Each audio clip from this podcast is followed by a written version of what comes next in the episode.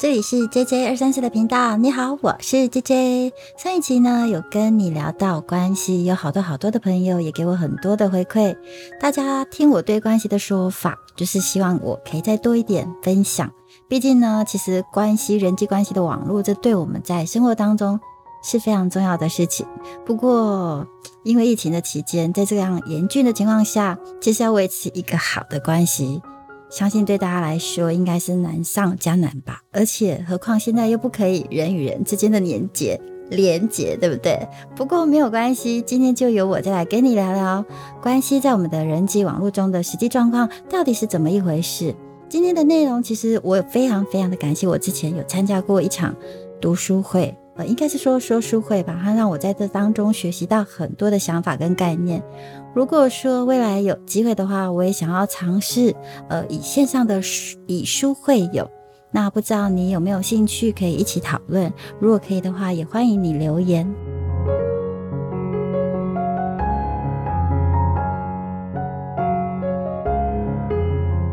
我个人其实觉得《新关系花园》这本书真的是非常的不错，因为其实在过去我的人际关系中是属于迷惘型的，我常常会陷入一种，呃，所谓的人情的压力，不知道怎么样去拒绝别人的要求，或者是说以为对方把自己看得很重，结果呢，好像也不是这么一回事，所以我常常会陷入一种很一种情况，就是不是自己想太少。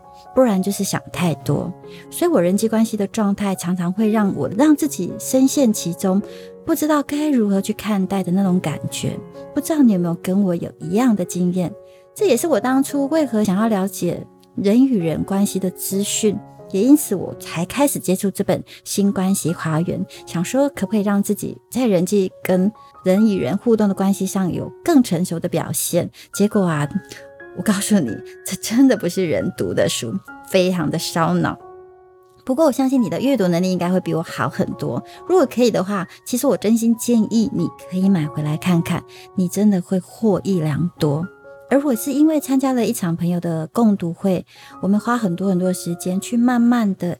阅读这一本书，每周一次的聚会，大家就会会把生活当中遇到的问题呀，或者是呃有什么事情要解决的，我们就会提出来互相的讨论，然后再套用在这本书的说法，然后呃去解决，然后会是什么样子，然后彼此去激荡跟讨论。那也因为这样子的关系，你猜猜看，我们把这本书读完了吗？其实并没有。因为那内容真的非常的丰富，最后也是因为疫情的关系，所以我们才暂停了下来。所以其实我这本书也还没有完全的把它读完。那因为这样子的共读，自己本身可以有很大阅读的动力以外，其实我们彼此当中也可以彼此的去激荡，增加了很多很多的想法，或是一些比较健康的想法。所以我也期待说，如果有机会的话，也可以跟你一起在线上共读哦。那话说回来，关系到底是什么呢？其实，在书中他有分享到一个观念，其实我觉得非常的重要，那就是说，如果，呃，通常我们在我们的传统家庭里，是不是我们从小？就能够在这个关系的这件事情上，如果我们的父母能够花点心思去教导我们，然后多一点琢磨，或是教我们怎么样去建立好这个关系的话，其实我相信我们能够在很小的当中，就在亲子关系里头，其实我们就有一个很健康、很健康的一个基底。那如果说从小我们就建立这很健康基底的话，其实。不管是我们长大之后，或是孩子未来长大之后，在面对未来的社会的人际网络当中的一个观念，它就会是健康的。所以呢，关系这件事其实它并不是无形的哦，而且它事实上其实是可以透过学习的方式来观察彼此之间的一个状态。上一集我有提过，所以我才会用物质化的方式来跟你分享如何简单的去画出你自己人际关系网络的那一条线。如果你真的听了，也尝试去做这样子的图表的话，你应该就会跟我当初一样，我是画呀画画画画，画完之后，我才开始去解读这样子的一个关系。那接下来我就是要跟你分享这件事喽。不过我想要先问问你，如果在你的图表当中，你已经画过了你的人际网络当中，大致上划分的话，你是怎么样去划分你的人际关系呢？呃，可能里头会有你的父母亲、兄弟姐妹、同事、朋友、同学，或甚至还有一些可能有一个亲密的关系，就是你所谓的另外一半，没错吧？我们大致大概都是脱离不了这样子的一个人际网络。那如果你愿意再仔细划分的话，你觉得还可以怎么分类，或者是可以分成哪几大类呢？其实我的分法很简单，就是分三大类。哪三大类呢？第一大类其实就是血缘关系。我们大家都知道，血缘关系就是父母亲啊、爷爷奶奶呀，反正跟我们有血缘关系的这些直系血亲，或者是兄弟姐妹的这些旁系血亲也好，或是堂哥、表哥、堂表亲也好，这些在血缘上的关系，其实就都是属于这一类。那大概有几个特性，其实就是不需要花心思经营，这些的关系都会在。你总不能说，哎呀，我不想要经营这个关系，然后我们的关系就会从此以后就断掉了？没有，不会。好，所以这这些类型都是属于不需要经营的关系。那为什么我觉得说不需要经营吗？因为其实。他不会因为社会架构的差异，然后就让这样子的关系给消失掉。所以我也不可能因为说啊，我不喜欢我妈，所以我就不认这个妈妈是我的妈，所以她就不是我的妈。所以当然，社会架构里面还有另外一种这样的关系，是透过认养的方式所架构的。不过这不属于这个社会架构的认知称谓，也不是透过血缘关系所建立的。那再来，接下来我要跟你说的是第二大类。第二大类呢，就是社会关系。何谓社会关系？有哪些？比如说，呃，老师啊、老板啊、同事啊、你的同事啊等等，就是透过社会关系认识的这些朋友等等，都是属于社会关系的一种。而其实这些关系跟我前面说的血缘关系其实有很多雷同哦。不过有一点是不一样的，那就是我们可以是有选择性的。好，比如说我今天对我的老板非常的不爽，所以呢，我就可以离职换个老板，所以我们就没有，他就不是我老板，我们就没有关系了。或者是说我今天对我的同学或者同事也非常的不爽，我也可以不承认他是我的同学或同事。可是。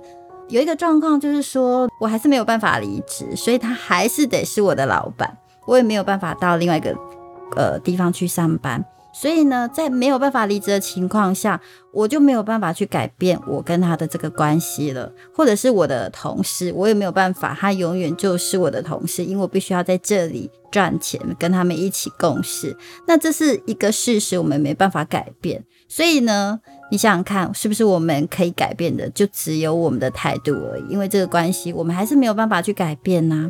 所以，呃，以上我上面讲的就是血缘关系，或者是说社会关系，你去想一想，不管是你的家人，或是你的老板、同事这些，其实我们仔细去回想，我们生活当中是不是这些类型的关系，其实我们都不需要怎么样用心去经营，因为它本来这个关系就会存在了，而且会有所谓的称谓在那里。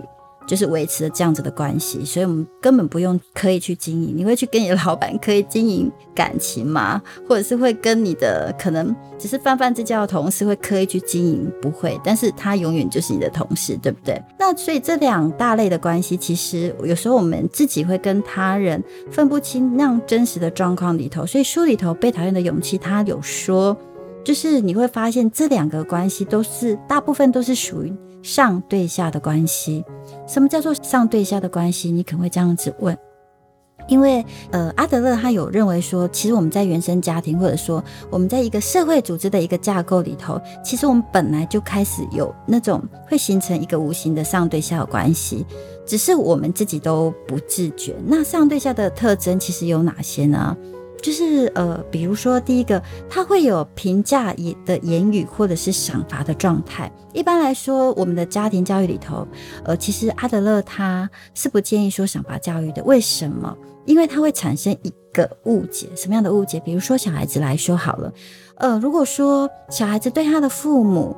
的赏罚很在意的话，他在做任何一件事情的时候，其实他就会非常非常的在意父母的赏罚，因为他觉得我很在意父母会不会罚我，或者是会不会奖赏我，所以他在做每一件事情的时候，他就会去开始思想，这我的父母会怎么想，然后他就会开始每一件事情都是为了父母而做，或为了别人而做，而不是为了自己。久而久之，长大之后呢，他就会养成一个，他在做任何事情的时候，其实他都会想要被注意，然后他才会有那样存在感，导致因为他。为了要让别人注意，去迷失了自我，可是他永远不知道他想要的是什么，所以他也就会无法做自己。而在这样追求存在感的过程当中，其实这样子的人就会很容易陷入一种焦灼。这种焦灼呢是什么？就是。到底我要符合我自己内心想要的感受，或者是我要符合他人的标准？所以他常常内心就会很纠结，就会存在在那种很两难的情况，常常就是无法做出选择跟决定。所以这也是我常常在思考：说在人际的关系里面，如果说产生了这样子的一个焦灼，到底？做什么样子的决定，才可以让彼此之间的关系会处于一个良好的状态呢？那第二个特征比较会有针对错的状态。你会想一下，就是我刚刚说的，我谈到的那两大关系里头，是不是就是有上对下的关系？呃，就是因为这样子的一个状态，所以呢，我们就会让双方很容易陷入那种争对错的一个状态。说真的。如果说我们要维持良好的关系的话，我们为什么要去争那个对错呢？其实争对错的结果，我们往往都会知道结果是什么样子。我现在举一个例子来分享好了，比如说好了，如果我与一个朋友在讨论公司上的事件，可是他就是我的主管，他的身份是我的主管哦。好，那这样的一个前提之下，如果我们两个在讨论公司的时候，以你过往的经验，如果你跟主管在遇到意见分歧的时候，那你觉得双方会有什么样子的反应？基本上，如果有一些冲突或分歧就出来的话，你应该会有一些情绪出来，对不对？好，那为何会有这样子的一个情绪出现呢？其实我觉得很简单，就是因为我们是不是都希望我们可以。呃，彼此都可以采纳彼此的意见。我们希望他采纳我们的意见，然后他也希望我们可以采纳意见，然后放弃他自己原有坚持的。我们是不是都是希望有这样的结果？可是我们思考一下哦，如果我们真的要去讨论的是事情的话，其实在这整个我们在彼此讨论的过程当中，其实双方都会希望这个结果是对我们自己有利的，对不对？好，那在这样的情况下，我们就很容易有对错的结果产生了。好，那如果是这样的话，之后我们就开始会有一些情绪，因为我们要对方符合我啊，可是对方偏偏就不愿意呀，所以这样子我们就会一直用这样的情绪，就会越来越有情绪，然后我们就希望用这样子的方式去要求对方去顺应我们的需求，这样的结果往往可能都会跟我们想要的不一样，所以。我们到最后就不会去探究那个事件本身的价值，因为到最后我们都会用情绪或者是自私的想要去用上对下的关系，而导致我们会为了谁对谁错去争论。你会发现，哎，结果根本不是我们原先要的那个重要的结果，而是我们都是在为着情绪在争谁对谁错。所以你觉得对错这样子的结果，真的可以改善两人之间的关系吗？你再想想看，如果说这样套用在其他关系，是否也是这样子的结果？不管是发生在夫妻啊、亲子、家人，或者是朋友、同事，有时我们在培养温度的过程当中，其实我们真的好好的去思考，是不是我们也常常面临这样子的问题？虽然你会说，哎，谁没有情绪？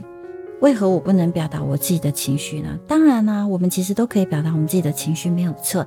但这一部分我要强调的是，我们所有的一切不应该去往对错或输赢走，不管谁对谁错，而是应该要将我们心里头真正的想法和感受表达出来，而且是不带情绪的状态去分享，这样子才能够。真正的维持良好的关系，不然经过时间的考验，你会发现上对下的关系并不是最好的选择。那接下来要跟你分享的第三类，才是我们真正在意的事情——温度。温度其实真正要经营的人际关系，因为这样子的人际关系其实会基础的建立在一个第一横向的关系，因为不会去争对错。所以心理学家德勒他也认为，横向的关系其实才是真正的人际关系。可是，横向的人际关系，其实我们是要花很多时间去经营的。因为在关系花园里头，他有强调说，我们应该要彼此尊重的情况下去建立这样子的关系，重新去解读自己你内心的感受，然后重新的去。客观的去解读我们彼此之间的关系，在这里我说的就是温度。那再来呢，就是真实的内在感受，然后去取得尊重。什么叫做真实的内心感受呢？这就要考验每个人对用词遣字的能力了。你应该会知道，我嗯，其实我们常常就是会用词遣字太不准确了，所以导致在对方。接受我们的讲的话出来的同时，其实他想的跟我们表达的其实是完全不一样的哦，所以彼此之间就会常常会造成很大的误会。所以，我们是否愿意抱着一个学习的态度，重新去面对或者去接受对方的言语呢？其实这这一点非常非常的重要，因为我们心里头的感受。如果不能够很确实的表达的出来的话，其实我们也没有办法很正确的去听取对方的资讯。也就是说，当我们就是表达的可能模棱两可，可是我们觉得对方应该知道我们在想什么，可是其实对方真的知道了吗？其实不见得。可是你会觉得。这么简单，为什么你会不知道呢？所以很容易就造成双方开始就误解了。所以这件事情如果要避免或要改善的话，其实我们就要多一点耐心，多做一点再次确认这件事情。将对方的言语在自己的认知解读之后，其实我们要做的是，哎，我们可以反复的再问对方，再去询问对方。呃，我刚才讲的话，你。你你知道是什么意思吗？如果说对方他诠释出来的跟我们表达的其实是一样的，其实这样子才是真正符合的。但其实很多人其实就是不愿意做这件事，就觉得你为什么要再多问一次？你觉得这你就在找麻烦找茬？就是我不是就已经讲过了吗？就是你反复不断的问，到底你是想要干嘛？然后其实就会有情绪出来了，因此呢，就会在你们两个都还没有解决问题的情况下，那个问题点你们都还没有呃达到共识或找到答案或找到解决方案，然后对方可能又产生情绪了，就是你到底要继续还是不要？就是又开始多了另外的情绪出来，在很多很多的情绪的状态下，可能就为了要争快，导致我们就。只想表达自己的感受，根本就不在意对方到底在想什么，也不尊重对方的发言，也就一直顾着自己想的或是想说的，就这样子。所以这些都是我们常非常常犯的一个大忌。接下来第三个就是人际关系实际上的分类。分类的方法，我是经过和我的朋友讨论之后，得到了一些些结论。那你可以做做参考。就是在人际关系的一开始的初期，第一个状态其实就是，哦，我们彼此相互之间，我们都会有好感。因为有好感，我相信你应该不会对一个你看了就讨厌的人，你会去跟他建立人际关系，或是你会。跟他当朋友吧，所以这个时候如果有了好感，我们在这个关系线就是会处于朋友，你就会愿意把这个人当朋友，或是你会愿意跟他做朋友。好，那第二个状态就是，如果双方愿意在彼此尊重的情况下，好，我尊重你，你也尊重我，然后彼此在这当中可以做一个好的交谈，然后彼此横向的关系的态度去做互动，也不会去争对错，然后呢，彼此又能够尊重，这个时候我们的关系线就会从刚才我说的朋友，慢慢的就是往好朋友的方向走。为什么？因为我们懂得彼此尊重。接下来第三个状态就是我跟对方的价值观，诶，我们两个彼此尊重之下，我们的价值观也会有很多雷同的地方哦。你就会发现，你跟对方在情感的交流就会慢慢慢慢的变多。然后这时候，我们跟对方的关系就会更进一步的去发展跟去成长，这就是我们可能慢慢会建立比较属于亲密的关系。比方说，男跟男可能就是结拜兄弟啊，或者女生之间可能就是闺蜜，那男女之间可能就是属于男女朋友喽。当然，现在也有多元社会的情侣关系，不过可以确定的是。如果我们要建立这个关系或进入这个关系之前，其实还是需要有很多的地方必须要接触或相互学习的。然后，而且在价值观也必须要有很多很多的去建立这样子。所以，这样子的关系慢慢稳定之后，我们也才可以再往下一段的关系去前进。那第四个状态，你们觉得是什么？就是其实。就是一辈子的关系，这一辈子的关系其实多了些人生观，所以呢，人生观就是两人之间愿意在未来的时间里去规划某个交集点。这个过程当中多了你跟他的一些不一样的东西，就是所谓的感受性，感受性。就是我们常说的，哎，我跟你很有革命情感，我们两个有革命情感，不管做任何事情，我们一起去做很多很多事情，然后产生的那样子的情感，多了这一层的革命情感。这个时候，你就会发现，不管你对象是你的小孩，或者是你的长辈，或甚至你的同事、长官也好，你们之间的温度就会变得很高，然后也会有非常好的互动的人际关系。那你说，呃？你跟家人关系，或是跟你的老公啊、老婆，或是你的另外一半，可不可能有革命情感？也可能，但是你就是必须要去建立，这样子你们两个一辈子的关系才会更好。你可能会觉得提到这些关系，怎么会跟前面我提到那两大类重叠呢？其实我们还是可以在血缘关系或者是社会关系里头，刻意去经营所谓真正的人际关系，也就是所谓的温度。但这是我们一般人比较少会去思考的部分。但如果我们可以很清楚的分析前面两大关系，我们现在所处的状态的话，其实我们才有办法分离出真正要经营的人际关系。呃，到底是处在哪个状态？比如你和你的老板的关系。他把你当员工是属于上对下的关系，对不对？可是你想把他当朋友啊，所以你就必须要在另外的建立你和他的温度，去了解他的兴趣。比如说，哎，你的老板很喜欢看电影啊，或者是打打小白球啊，然后你就得刻意的去经营，这样子你跟他就会有另外一层的关系，就会有温度喽，不会就是只是呃所谓的上对下的关系而已。过去我们是不是常常都会听到一段话，就是？哎，我把你当好朋友看呢，你怎么不把我当一回事啊？可是你想一下哦，如果我们不弄清楚彼此之间的关系，是不是就很容易陷入这个情绪勒索当中？搞不好他对好朋友也没有很好啊，对不对？所以只要我们愿意弄清楚你与他人之间的真正的关系之后，我们就会发现，其实处理人际关系就会简单很多，因为我们不会被对方自以为的关系而受到影响。然后把自己与他人的关系处理得很焦灼，无法解开的那种尴尬情况。良好的关系势必是需要花时间和心思去经营的，绝对不会是你今天认识我了，诶，我们的关系就会是良好的。最后呢，我来为你做今天简单的总结。第一个就是关系其实是可以视觉化的，就是上一集我有跟你提到，你可以把自己的人际关系的网络画出来。而不是只是凭感觉来决定你的人际关系。第二个呢，就是关系其实是可以有效经营的，而不是自己说了算。相对的，我们弄清楚这些事情的时候，其实我们也比较不会被他人给情绪勒索。第三个，适当的检视自己与他人真正的人际关系温度到底是处于哪些状态。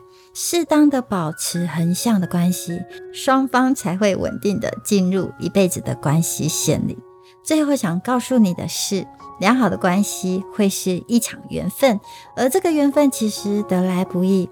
所以我一直秉持着善良的心去面对。我期待你也可以跟我一样，让我们好好为我们的人际关系打造自己的新关系花园吧。还没关注订阅的，记得关注订阅我，给我五颗星和留言，或赞助我喝杯咖啡，并记得分享我的频道给你的朋友们喽！期待下次在空中相见，拜拜。